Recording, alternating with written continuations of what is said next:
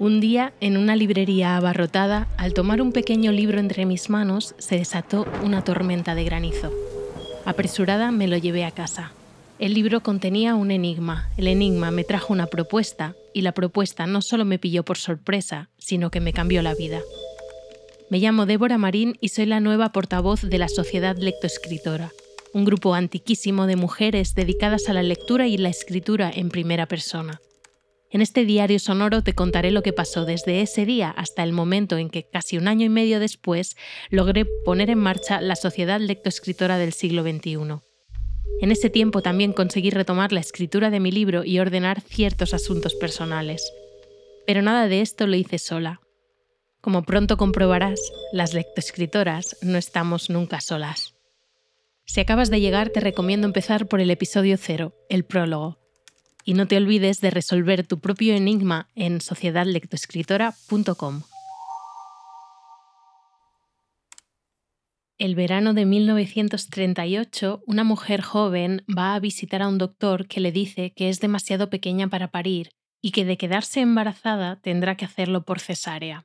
Varios meses después empieza a sentirse pesada y a notar temblores en el vientre. Tiene los pechos llenos de leche. No encaja con su vida, dice que tiene demasiadas personas a las que cuidar y que ya tiene demasiados hijos. Se refiere a todos los hombres con los que mantiene relaciones. Le dice a su bebé, sentada a oscuras en su estudio, que sería mejor que permaneciera alejado de la tierra, en el paraíso del no ser. Le dice, Pequeño mío, eres el futuro. Preferiría vivir con los hombres en el presente antes que con una prolongación de mí misma en el futuro. Serás un niño sin padre del mismo modo en que yo fui una niña sin padre. Por eso tuve que cuidarme yo misma de todo. Cuidé al mundo entero. ¿Vas a ir por ahí como yo, llamando a las ventanas y observando las caricias y la protectora ternura de que son objeto otros niños? Porque en cuanto nazcas, igual que en cuanto yo nací, el marido, el amante, el amigo, te dejarán como hizo mi padre. Y más tarde, en el monólogo, continúa. Sería mejor que murieras dentro de mí, suavemente, en el calor y en la oscuridad. En una visita, el doctor no puede escuchar la respiración del niño y la lleva a la clínica. Se siente resignada y aterrorizada por la anestesia. El niño tiene ya seis meses. Podrían salvarlo. Siente mucha angustia, un miedo atroz a la muerte, a la suya propia, pero está tendida, sonriendo y bromeando con todos. Cuando se despierta de la anestesia, pide colonia, el doctor esperaba provocar un nacimiento natural, pero no ocurrió nada. Al día siguiente, otra operación. Unas horas después de despertar, espasmos de dolor. Pero se peina, se empolva, se perfuma, se pinta las pestañas. Tendida sobre una mesa, en quirófano, con las piernas levantadas, pasa dos horas entre violentos esfuerzos, empujando con todas sus fuerzas como si quisiera sacar al niño de su cuerpo para arrojarlo a otro mundo. Otra parte de ella se niega a expulsar esa parte muerta de sí para que otras manos la recojan y la entierren. Sigue sufriendo durante horas, una rodilla sobre su estómago. Empuje, empuje, empuje. No hay manera. Lo intentan todo, con violencia. Pide que la dejen a ella sola y tamborilea sobre su vientre, como una salvaje, dicen las enfermeras. Cuando está lista, el niño sale. Pero es una niña, perfectamente formada, con solo 20 centímetros. Su primera creación muerta, piensa. Quizás fui hecha para otras formas de creación, se dice. Soy madre para los hombres y no para los niños. Por la mañana, toilette, perfume y polvos, visitas. Al día siguiente, sentada frente a la ventana de la clínica, cree que Dios, a través del sol, penetra en todo su cuerpo y se siente en comunión con la vida. Cuando el doctor la examina, no puede dar crédito. Está intacta, como si nada hubiera pasado. Sale andando de la clínica y todo el mundo la mira. Camina llena de alegría por haber podido escapar de la gran boca de la muerte. Llora de alegría y gratitud. Hoy, en Sociedad Lectoescritora, el diario de Anaïs Nin. Quedaba un mes para nuestra mudanza y estábamos nerviosos. Ellos porque no estaban seguros de irse, yo porque no podía esperar. Además, había vuelto a dejar de escribir, quizás por los mismos nervios, quizás porque seguía sin encontrar un hilo que enhebrara todos mis textos. Había entradas que hacían referencia a mi infancia, otras a mi maternidad, otras a una enfermedad que tuvo mi padre hacía unos años, otras a mi estancia en el bosque, y otras eran actuales. ¿Y qué? me preguntaba. ¿A quién le va a interesar esto más que a mí? No deja de ser una vida común y corriente, poco emocionante, sin excesos de ningún tipo, sin pasiones desenfrenadas, sin personajes estelares, sin anécdotas geniales. Mi vida, así compilada, parecía minúscula. Sabía que algunos textos estaban bien, pero no era suficiente. Para darle más interés, llevaba un tiempo dando vueltas a la idea de introducir algo de ficción en la narrativa del diario, pero tampoco sabía qué inventarme. Yo solo intentaba dar un sentido a mi vida y no fabricar una nueva. No me hacía falta mentir, me decía. Y además, me había hecho de la religión de Mary Carr, autora que encontraremos en la Sociedad Lectoescritora cuando hablemos en el anexo H de las Memorias de Infancia y Adolescencia, junto a otras como Maya Angelou, Jamaica Kincaid o Toby Ditlevsen y la misma Mary Carr, que dice en su libro The Art of Memoir, que leí hace muchos años y al que por supuesto también llegaremos con las socias, que no se puede mentir en un texto autobiográfico sin dejar claros los términos en que sucede la posible ficción. Como la respetaba y la respeto como escritora, la respeté en su día también como maestra. Con sus palabras me hice una armadura que desgraciadamente diría que, más que ayudarme, aumentó mi exigencia, que ya de por sí es elevada. En cualquier caso, con ficción o sin ella, el libro se resistía a componerse como un todo. Lo mismo me estaba pasando con la sociedad, pero esta vez el freno era otro. No entendía qué hacía alguien como yo, con alergia a los grupos y orgullosamente introvertida, queriendo crear una sociedad literaria. Alguien que además tiene dificultades para aceptar la opinión de cualquiera sobre lo que lee y sobre lo que escribe. Me he adaptado por necesidad y por conveniencia a la opinión de mi pareja, que hace años que lee y corrige lo que escribo para Internet, trabajando conmigo mano a mano. Es un buen editor y confío en él, pero hemos tenido grandes discusiones porque me cuesta mucho que me corrijan. No las faltas o los descuidos de ese tipo. Lo que me pone frenética de frustración es creer que tengo un texto comprensible y decente o incluso bueno y que me diga que es confuso, que es pobre o que no tiene ninguna importancia. Además, siempre tiene razón en ese sentido y sé que por más que me enfurezca, debo aceptarlo. Sin embargo, con él me puedo permitir gritar acomplejada, pero no estoy tan dispuesta a que cualquiera lea algo mío y me diga algo negativo al respecto. Lo positivo siempre me llega, porque por suerte muchas lectoras se toman tiempo para escribirme de vuelta y decirme pues cómo les ha emocionado la carta que he enviado o lo que sea. Cuando no les gusta, con buen criterio, se callan, o sea, no me llega. La realidad es que llevo toda la vida luchando contra la idea de que soy un fraude a todos los niveles y de que aunque parezca una persona moderadamente inteligente y talentosa, en realidad llevo fingiendo tanto tiempo que ya ni yo misma me doy cuenta del engaño. Así que junta el miedo a faltar a la verdad con el miedo de que se te descubra como un fraude y tendrás a alguien que solo tiene dos caminos. No escribir, este camino no es una opción para mí porque no tengo otra manera de existir, o escribir, pero sin atreverte a expresarlo todo, incluso a admitir todo ese sufrimiento constante que fluye como un río interior. Como imaginas, he elegido siempre este otro camino. Reprimirme no es algo nuevo en mi vida, más bien ha sido el mecanismo habitual de supervivencia. Y pienso que quizás por eso Anaïs Nin siempre me fascinó y me molestó a partes iguales. Me encontré con el diario de Anaïs Nin en la estantería de mi hermana mayor a los 13 o 14 años, en la habitación que yo ocuparía poco después cuando ella ya se fuera de casa, en el piso que está a dos calles de aquel en el que iba a irme a vivir en un par de semanas. Yo siempre husmeaba entre los libros de mi hermana cuando ella no estaba, porque claramente parecían bastante más modernos que los de mis padres. El diario fue el primer libro de este género que leí conscientemente y también el primero que me hizo querer copiar algunas citas en mi ordenador. Descubría a un personaje excéntrico que no lo quería ocultar, más bien al contrario, que no quería vivir una vida plana y vacía, ni ser igual al resto, ni renunciar a todo lo que deseaba hacer, que llevaba lo de ser única y especial a otra magnitud, totalmente abierta y totalmente pública. Eso me fascinó, pues yo me había dedicado a meter todas mis rarezas bajo la alfombra, haciendo de la vergüenza mi mejor amiga. Si bien sus aires de importancia se me hacían pesados y sus vaivenes amorosos inflamados me parecían pues un tostón, con perdón, me dio mucho ánimo para defender mi autoexpresión, o un poco más al menos. Y por otro lado, me daba ganas de vivir una vida con más significado, una vida, en realidad, algo más viva. Se vive así, cobijado en un mundo delicado, y uno cree que vive. Entonces lee un libro, Lady Chatterley, por ejemplo, o va de viaje, o habla con Richard, y descubre que no vive, que está simplemente hibernando. Los síntomas de la hibernación se pueden detectar fácilmente. El primero es la inquietud. El segundo síntoma, que llega cuando el estado de hibernación empieza a ser peligroso y podría degenerar en muerte, es la ausencia de placer. Eso es todo. Parece una enfermedad inocua. Monotonía, aburrimiento, muerte.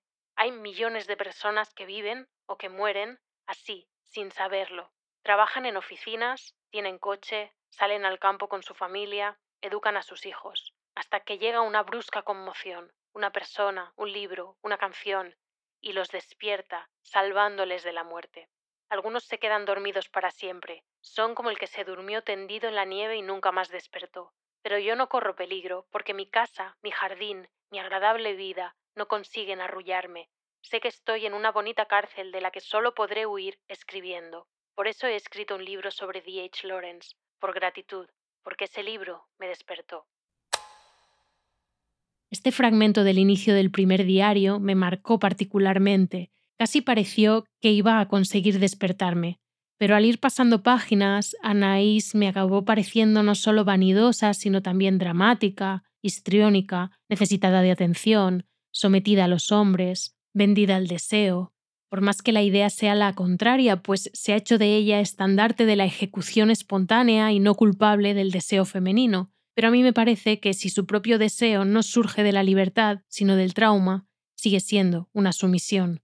Y sí, era inteligente y eso me producía mucha admiración. Sí, era perceptiva, sí, muy observadora, sí, fascinante e influyente.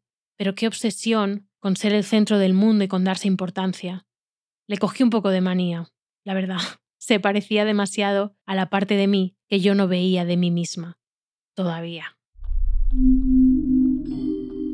El primer volumen del diario de Anaïs Nin relata las vivencias de Anaïs entre 1931, cuando conoce a Henry Miller y a su esposa June, y 1934, momento en que sucede este aborto involuntario que hemos contado al principio. Lo escribió entonces y trató de publicarlo una y otra vez, pero no lo logró hasta 1966, cuando ella cumplía ya 63 años y habían pasado 30 desde el relato. Sin embargo, no fue hasta principios de los años 90, poco más de 20 años después de su muerte, cuando se publicó la versión inexpurgada de sus diarios, es decir, una versión no editada, supuestamente original. En ella, esta historia del aborto, ya de por sí mmm, siniestra e incongruente, se vuelve aterradoramente distinta.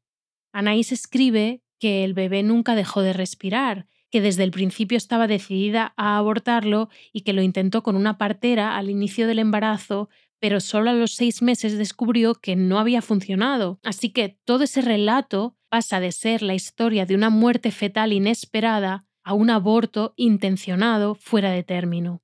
Simplemente Anaís le dio a la narración los retoques necesarios para que su imagen fuera compatible con la publicación del diario, que al final es lo único que persiguió como una obsesión durante 30 años de su vida. Y como este, los diarios inexpurgados revelan tantas otras versiones alternativas o engaños. Engaños.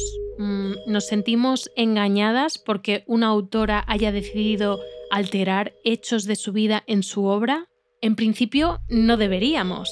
Tantas otras veces no nos ha sentado mal. Quizás en este caso nos sentimos engañadas porque no nos cuente jamás que está casada, por ejemplo, y no solo eso, sino que esté doblemente y simultáneamente casada sin que ninguno de sus dos maridos lo sepa y mantenga las dos relaciones de costa a costa de los Estados Unidos con la connivencia de unas pocas personas. y guardé cajas de madera con fichas para ir recopilando todas las mentiras y seguir el hilo de sus propios engaños y justificaciones. O quizá porque no nos diga que la amistad que la une a Henry Miller no es tal o no es solo tal, sino que además mantienen un torrido romance. O porque el ansiado reencuentro con su padre, que efectivamente la abandonó de pequeña, también se termina convirtiendo en una relación sexual incestuosa durante meses. O quizás porque se acueste con sus dos psicoanalistas, las sesiones con los cuales nos relata profusamente. O a lo mejor porque adorne, cuente a medias o construya un personaje más atractivo y respetable, de nuevo más publicable. Pues para los lectores de los años 90 fue una decepción conocer esa nueva verdad sobre Anais Nin. Claramente se sintieron estafados. Con las socias lectoescritoras debatiremos sobre la honestidad que exigimos como lectoras y la honestidad que estamos dispuestas a ofrecer como escritoras, y en qué punto se encuentran ambas para que el pacto entre escritora y lectora se cumpla y pueda haber un final feliz. Y veremos ejemplos de algunas otras obras que levantaron ampollas, incluso juicios muy sonados. De hecho, la misma May Sarton argumentaba en su último diario escrito a sus 80 años que su biógrafa le cayó bien porque compartían el desagrado por Anais Nin, que a ella personalmente le parecía deshonesta por haber ocultado, entre otras cosas, que tenía un marido rico. Ella May, que no había sido tampoco completamente transparente, se agarró a un dato tan nimio y por otro lado tan poco verdadero, porque durante mucho tiempo Anaïs y Hugh, su marido el primero, tuvieron dificultades económicas muy serias, ya que él dejó de ser banquero para lanzarse a dirigir cine experimental en ese mundo de vanguardias en el que vivían ambos. Y como decía, May se agarró a eso para justificar el rechazo a la que yo imagino que fue su gran competidora en el mismo género literario. Pero la verdad es que Anaïs Nin fue un escándalo desde mucho antes de publicar el diario. Y aunque el resto de sus obras de ficción no habían obtenido absolutamente ninguna repercusión real, ya era para entonces una leyenda rodeada de misterio y de intriga. Se hablaba de esos diarios que algún día verían la luz con mucha reverencia. Henry Miller dijo, ocupará un lugar al lado de las revelaciones de San Agustín, Rousseau y Proust. Casi nada. Y aunque lo que decía Miller iba a misa, nadie, nadie, nadie se atrevía a publicarlos. Anaís tuvo que editarlos innumerables veces, pulirlos, construir y reconstruir una imagen de sí misma, un personaje escandaloso y excéntrico, pero aceptable y tras muchos sabios movimientos de marketing, digamos, más la fortuna de que la generación de los 60 estaba mucho más abierta a todo lo que ella representaba, la publicación al final fue un éxito. De la noche a la mañana estaba en boca de todos. En los siguientes 10 años y hasta prácticamente su muerte, a los 73, se convirtió en uno de los personajes más entrevistados del siglo XX. Tenía una legión de seguidoras que se llamaron a sí mismas las ninis o las hijas de Anaís. Llenaba auditorios y de hecho llegó un punto en que ganaba muchísimo más con sus apariciones que con sus publicaciones. Y como May Sarton dedicaba sus horas a atender las cartas de sus lectoras, con mucho gozo en este caso. Incluso los últimos años de su vida dejó de escribir completamente y solo se dedicaba a responder cartas. Contesto siempre la correspondencia de mis lectores porque la primera vez que escribí una carta a una escritora ella no me contestó, así que hice el voto de no dejar ninguna carta sin respuesta. ¿Quién es esta mujer a la que le afecta tanto ser ignorada? Ángela Anaís Juana Antolina Rosa Edelmira Nin Culmell, o más breve, Anaís Nin. Era francesa nacida cerca de París en 1903. ¿No suena francesa? No. Su padre, Joaquín, compositor y pianista catalán y un pieza de cuidado, había ido a parar a Cuba por haber dejado embarazada a otra chica y recibir amenazas de muerte al no querer casarse con ella. La madre de Anaís, Rosa, cubana de origen francés y danés, era cantante. Y además de Anaís, Rosa y Joaquín tuvieron dos hijos más. Todos se criaron en Francia, y cuando el padre los abandonó después de incontables peleas, infidelidades y escándalos para irse con una alumna de 16 años cuando Anaís solo tenía 10, sus abuelos paternos los acogieron a todos en Barcelona. Ella se sintió muy a gusto con ellos y en la ciudad por ser la tierra de su padre y empezó a aprender catalán y a escribir algunos poemas y recuerdos, aunque, a diferencia de sus hermanos, nunca abandonó el francés pues su padre se lo pidió expresamente y ella no contemplaba la opción de no obedecerle. Sin embargo, su madre no ganaba suficiente dinero sola y no quería depender de sus suegros, así que decidió ir a Nueva York, donde vivía su hermana. Subieron a un buque llamado Montserrat que cruzaba el Atlántico, y si has escuchado alguna vez la habanera Al meu avi, conocerás el otro nombre del Montserrat, pues era el barco de guerra de la flota de ultramar, y lo llamaban cariñosamente el catalá. A bordo del catalá, en esa travesía que entonces duraba alrededor de dos semanas, Anaís empezó a escribir cartas para su padre, acompañadas de dibujos, para contarle lo que hacían, lo que veían y sus impresiones del viaje y más tarde del nuevo país. Veladamente era su manera de pedirle que volviera con ellos. Sin embargo, su madre decidió que no se las enviase y lo justificó diciendo que podrían perderse, así que empezó a guardarlo todo y siguió haciéndolo durante años. Por cierto, un inciso. ¿Recuerdas quién empezó también a escribir su primer diario a los 12 años a bordo de un barco que cruzaba el Atlántico, pero esta vez en dirección a Bélgica? Efectivamente, May Sarton. Anaís supo perfectamente que el tema de su vida fue buscar la aprobación de su padre, su atención y su mirada. No en vano se psicoanalizó largo tiempo. El retrato que hace de él en el diario es el de un don Juan bastante repulsivo, aunque esto no sé si lo digo porque a mí me lo parece o porque a ella, de fondo también, por más enamorada, entre comillas, que estuviera de él. Quería recuperar a toda costa la atención que le había dado de muy pequeña, cuando la fotografiaba desnuda, hacía eso con sus tres hijos, a saber por qué y para qué, pues más adelante ya no le decía que era bonita, sino que la empezó a llamar mi pequeña niña fea dejándola devastada. Y finalmente se fue. Ahora quizá encajamos mejor lo que le susurraba Anaís a ese bebé que nunca llegó a nacer. Más adelante, a principios de los años 30, ya casada, en La Habana, donde volvió de joven, con el banquero de origen escocés Hugh Parker Geiler y viviendo en un suburbio burgués de París, el editor que va a publicar su primer libro, que es un estudio crítico sobre D.H. Lawrence escrito en tan solo 16 días, le presentará a Henry Miller y a su esposa June, que la introducirán en el París bohemio.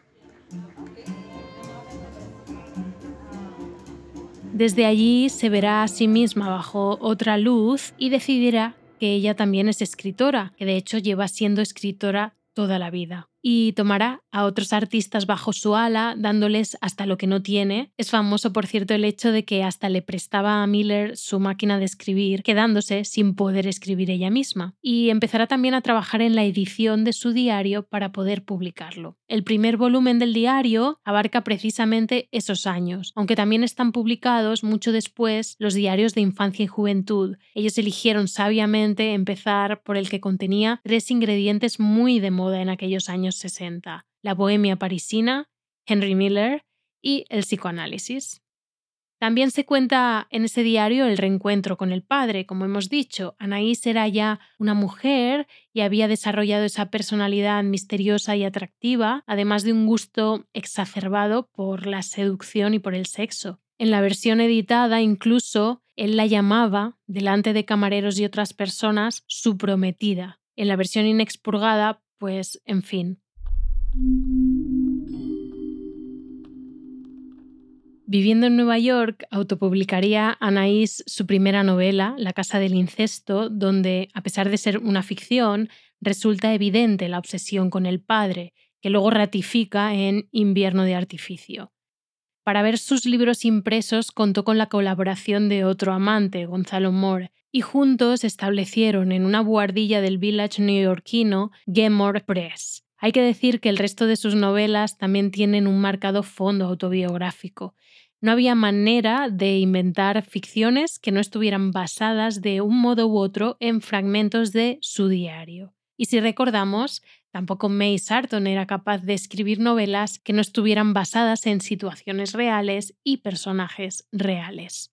Más adelante, y por dinero, escribió una serie de relatos eróticos para un coleccionista privado. Finalmente su marido, el de la costa oeste, la convenció para publicarlos con su firma y bajo el título Delta de Venus, pero salieron justo después de su muerte, en el 77. Fueron muy escandalosos, incluso para la época, y la pusieron de nuevo en boca de todos. Ya no se quitó de encima el título de provocadora, hasta que llegó lo del incesto, claro, y lo del aborto, y lo de la bigamia.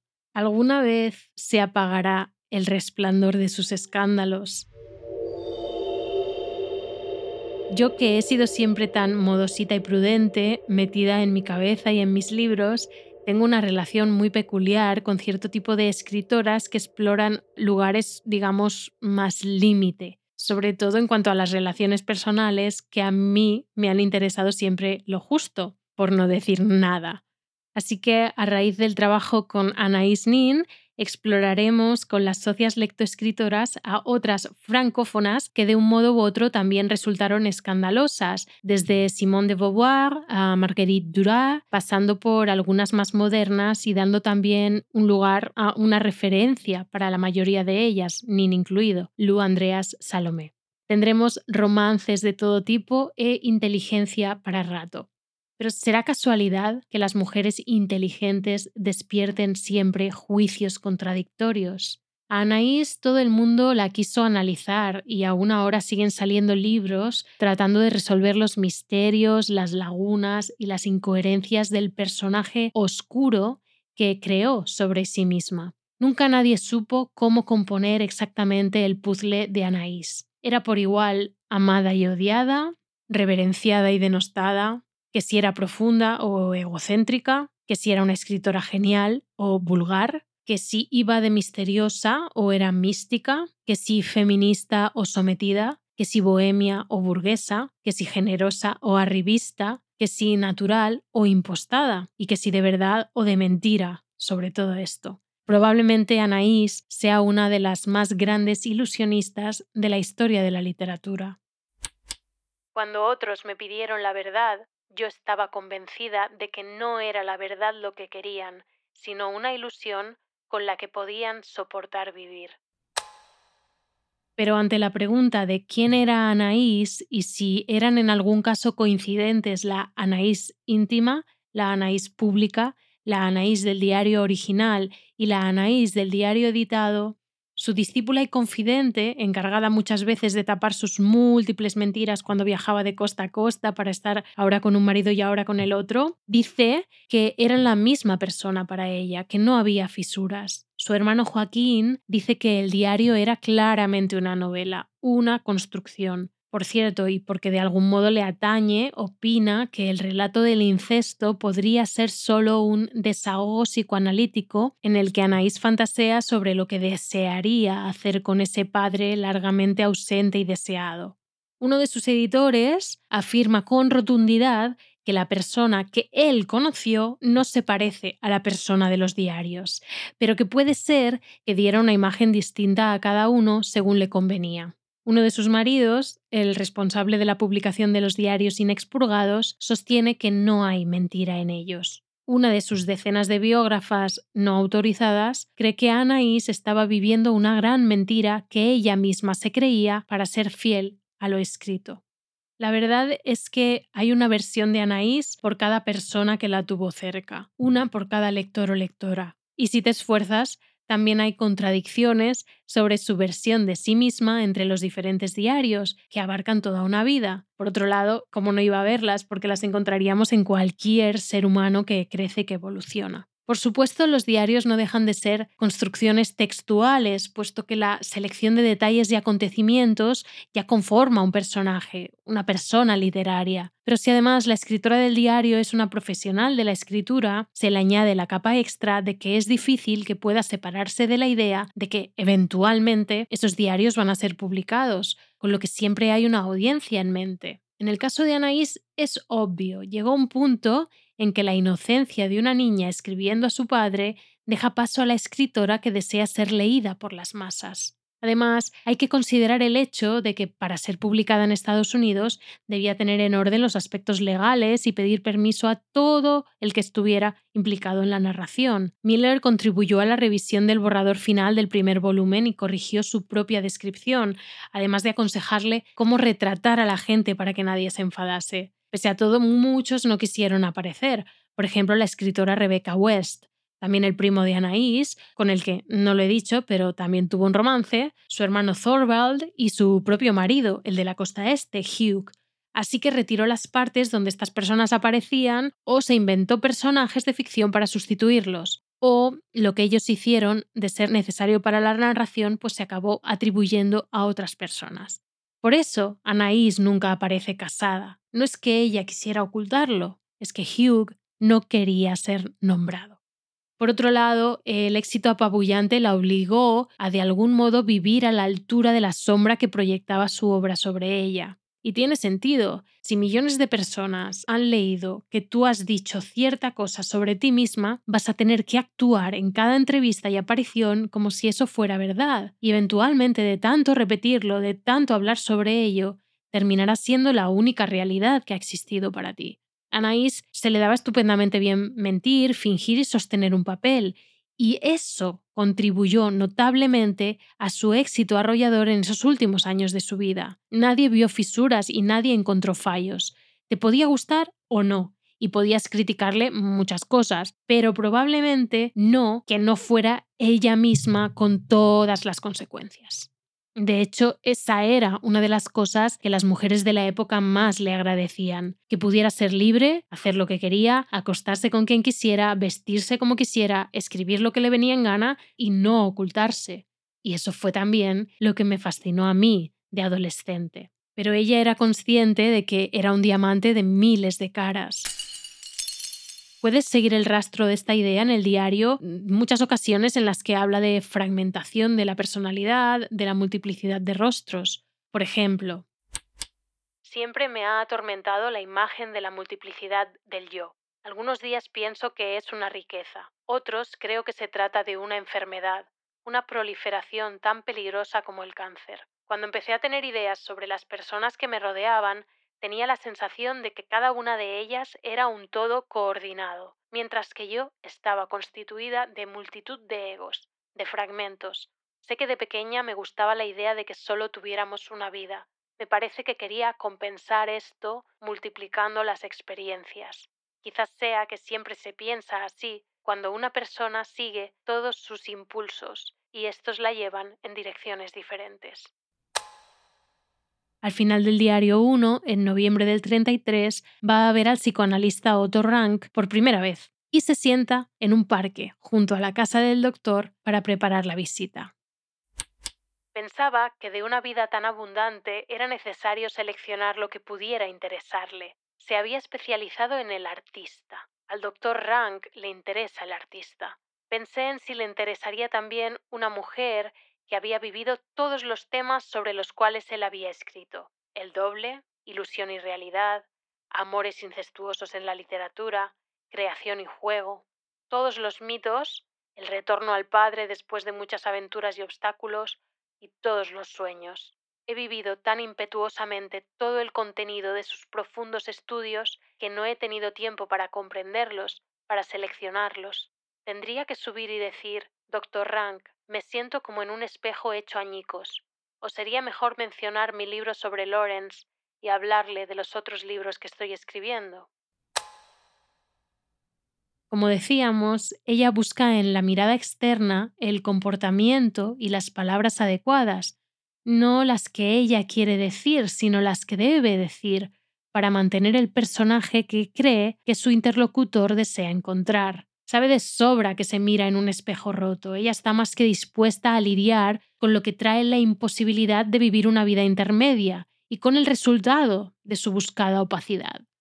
Esto es lo que le dice a Henry Miller hablando sobre June y en realidad sobre lo que iba a ser, o era ya entonces, su construcción personal y profesional esencial.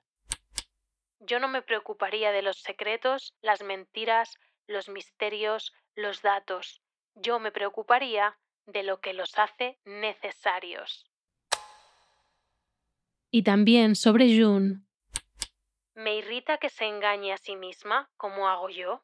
A veces deseo, como ella, huir de los yo ignorados, y en otros momentos deseo, como Henry, perseguir y desenmascarar esos yo a la cruda luz del día. Puede que lo que los haga necesarios sea el hecho de que todos anhelamos una mirada externa que nos aprecie, cuide y valide para sobrevivir. Y algunos no logramos jamás crear una mirada interna lo suficientemente sólida, amorosa y comprensiva como para dejar de andar buscando quiénes somos para el resto y entender únicamente quiénes somos para nosotros. Me siento confundida y perdida, tratando de vivir todas mis identidades, en mí han existido siempre dos mujeres al menos, una desesperada y perpleja, que tiene la sensación de estar ahogándose, y otra que solo quiere dar belleza, gracia y vida a la gente, y que entra en escena como si fuera en un escenario, ocultando sus verdaderas emociones porque son debilidades, desesperación, desconsuelo y presentando al mundo solamente una sonrisa, entusiasmo, curiosidad e interés. Es posible que a Anaís le faltase llegar hasta ahí. Es posible que llegase y no quisiera cambiar de cara al público para seguir resultando rentable y relevante.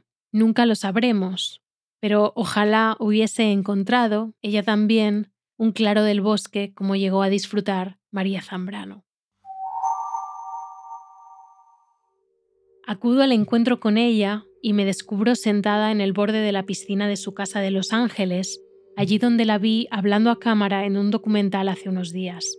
Ambas tenemos los pies en el agua, hace calor, pero la vegetación aquí es fantástica y corre la brisa con olor a plantas. Estamos cerca de la esquina, una a cada lado del bordillo, así que podemos conversar con comodidad. Sin embargo, yo no puedo ocultar que hay algo en ella que me repele y me fascina a partes iguales y me resisto a mirarla.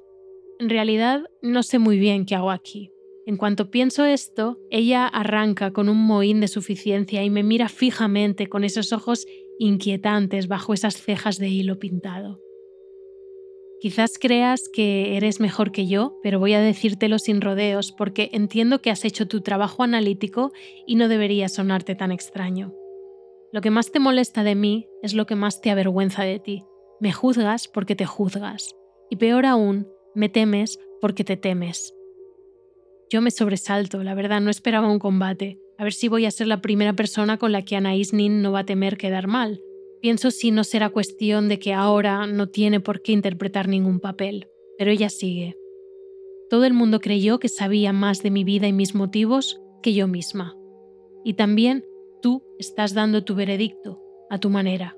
Lamento no haber existido en tu época. Creo que nadie se hubiera escandalizado por la manera en que escogí vivir y escribir. Claro que si yo tengo que hacer acto de contrición, tú también deberías. No has sido honesta en tu narrativa, también has inventado lo que te convenía y has dejado fuera lo que no. Tú también construyes un personaje, de hecho, muchos, y también los usas como te parece. No es tan raro. Tratamos de que la vida nos venga a favor y conseguir el favor del mundo. No hay nada de malo en eso, ¿no crees? Yo intento reunir valor para responder no sé si para defenderme o para rebatir sus puntos, pero no lo logro. Ella se arregla el pelo de la frente, ese flequillo ondulado que cae de la raya en medio, y sigue. Como sabes, la literatura es arte, lo que significa que no hay una sola manera de escribir. Las palabras pueden tomar la forma que quieras y permitirte todas las licencias y libertades que quieras. Cuando escribes, la ficción y la realidad se difuminan, pierden los contornos y se contaminan una a otra. Escribiendo puedes ser lo que quieras ser, puedes jugar como una loca. Sé que te aterroriza la locura y escondes tus neurosis, pero ¿qué pasaría si todo saliera a la luz? Yo preferí que hablasen de mí, como fuera. Elegí mostrar lo que sentía sobre mí misma, la fragmentación, del modo más claro posible. Tú prefieres que nadie hable de ti, escribir sin que te lea nadie, ocultar tu identidad profunda. Al final, estás tan pendiente del mundo como yo. Yo al menos tengo la decencia de admitirlo y dar la cara por mis supuestos escándalos. Si lo piensas, dar la cara es escribir al yo, pero mentir también puede ser escribir al yo. Si no aceptas esto, ni escribirás ni lograrás que nadie escriba, y ni siquiera te lo pasarás bien. La vida no es más que un experimento artístico, un juego de límites borrosos. No da más que lo que te dé tu imaginación y lo dispuesta que estés a verte y a dejar que te vean. Por cierto, yo siempre formé parte de grupos creativos. Me metí cuanto pude, pues aprendí muy pronto que no eran solo un divertimento, sino una manera de mantener mi cerebro en marcha, afilado, hambriento. No sabes lo que ayuda a rodearte de gente tan obsesionada por lo mismo que tú. No lo sabes. No te preocupes. Pronto lo sabrás. Esto te cambiará la vida y tendrás que agradecérmelo. Ya volverás. Hay algo en sus palabras que me hace sentir mal y bien a la vez y creo que tendré que meditarlo bastante. No es obvia, Anaís, y ni falta que hace. Pienso que en esta ocasión sí que debería darle algo, sé que ella lo espera. Me pregunto qué habrá en mi bolsillo. Al meter la mano encuentro uno de mis juguetes de texturas que uso para relajarme, a veces cuando hay mucha gente a mi alrededor, o a veces cuando pienso o tengo que crear algo importante, o a veces cuando mi cerebro está a punto de colapsar. Es como un gusano con muchas patas y pinchitos blandos en cada una de las bolas que forman su cuerpo. Puedes estirar, retorcer y aplastar como necesites. Anaís lo mira muy sorprendida, sin entender qué hago dándole algo tan infantil, pero cuando lo toca, le cambia la expresión y cierra los ojos, extasiada, mientras lo manipula. No sabía que existiera algo así, y encima no es para nada. ¡Qué maravilla! Le digo, no es para nada, pero es para todo. Me responde, sonriente, ya vas aprendiendo. A la mañana siguiente, el timbre sonó en mi casa y una voz femenina me dijo que traía un paquete a mi nombre, que si le abría me lo dejaba en el buzón. No me extrañó porque siempre recibimos paquetes, así que lo hice sin dudar. Cuando bajé a pasear con el perro, descubrí en la caja metálica un sobre marrón lacrado. Por supuesto, saben dónde vivo, me dije. Al menos eso resulta menos inquietante que perseguirme por la ciudad, creo. El sobre contenía las clásicas fotocopias, pero en esta ocasión traían algo que me iba a resultar muy útil para mis propios dilemas, una suerte de guías o aspectos a tener en cuenta para dar opinión sobre lo que leemos y recibir opinión sobre lo que escribimos, una serie de consejos para estar a gusto en la sociedad como grupo. Por lo que leí en los documentos, la conversación es un arte que siempre se ha intentado trabajar mucho y bien, es decir, con respeto y elegancia en la sociedad lectoescritora. Así que después de leerlos varias veces y de la conversación con Anaís, pensé que efectivamente, si algo necesitaba en la vida ahora mismo era rodearme de personas tan enganchadas como yo a la literatura personal y darme el permiso de aprender a conversar sobre lo que más me apasiona y sobre todo mantener el hambre afilada usando la energía y el conocimiento del grupo. Así que bueno, pensé, quizás sea hora de que venza mi temor, quizás pueda convertir la sociedad en el club para las que nunca se han sentido cómodas en un club para todas las que, como yo, desean conectar profundamente con otros seres humanos de inquietudes similares, pero no encuentran espacios seguros donde hacerlo con verdadero significado y donde se respete quién eres y cómo eres en todo momento. Me imagino un grupo de mujeres parecidas a mí, sintiéndose vistas y aceptadas mientras comparten la literatura que aman, y me da entre ganas de llorar y un susto tremendo, pero pienso en las palabras de Anaís y quiero confiar en ella. Voy a confiar en ella. Quizás formar parte de un grupo en el que todas estemos obsesionadas con lo mismo me cambiará la vida. A los pocos días del encuentro y antes de enfrentarme a la mudanza, me fui a pasar una semana sola en una casita de un pueblo minúsculo de montaña, pensando que así avanzaría con el trabajo en la sociedad lectoescritora, pues la verdad es que siempre rindo más cuando no tengo a nadie alrededor durante días.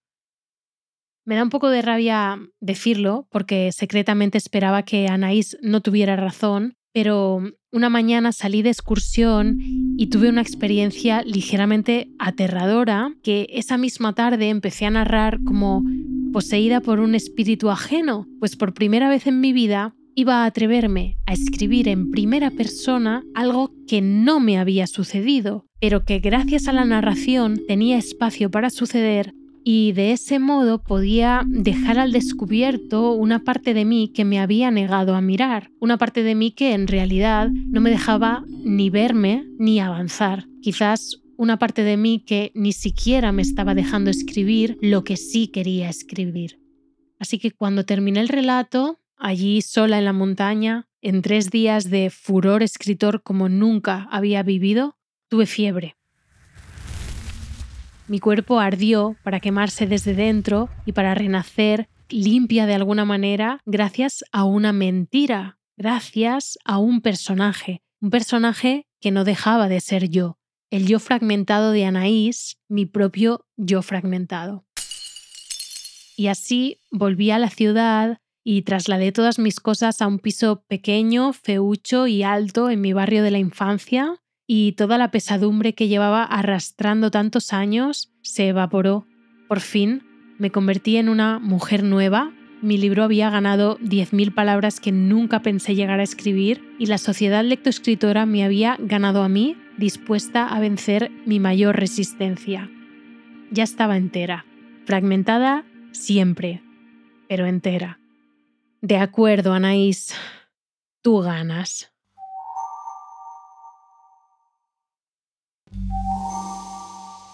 Si crees que tienes madera de lectoescritora, entra en sociedadlectoescritora.com y deja tu correo para obtener tu enigma. Después, si te apetece, podrás convertirte en una de las socias de esta nueva era. Si usas Instagram, también puedes seguirnos en Sociedad Lectoescritora. Lo que acabas de escuchar es un episodio del diario de la portavoz de la Sociedad Lectoescritora, escrito y dirigido por Débora Marín, con edición de texto y composición musical de Ariette Truthman y con el diseño sonoro de Frederick Cañón.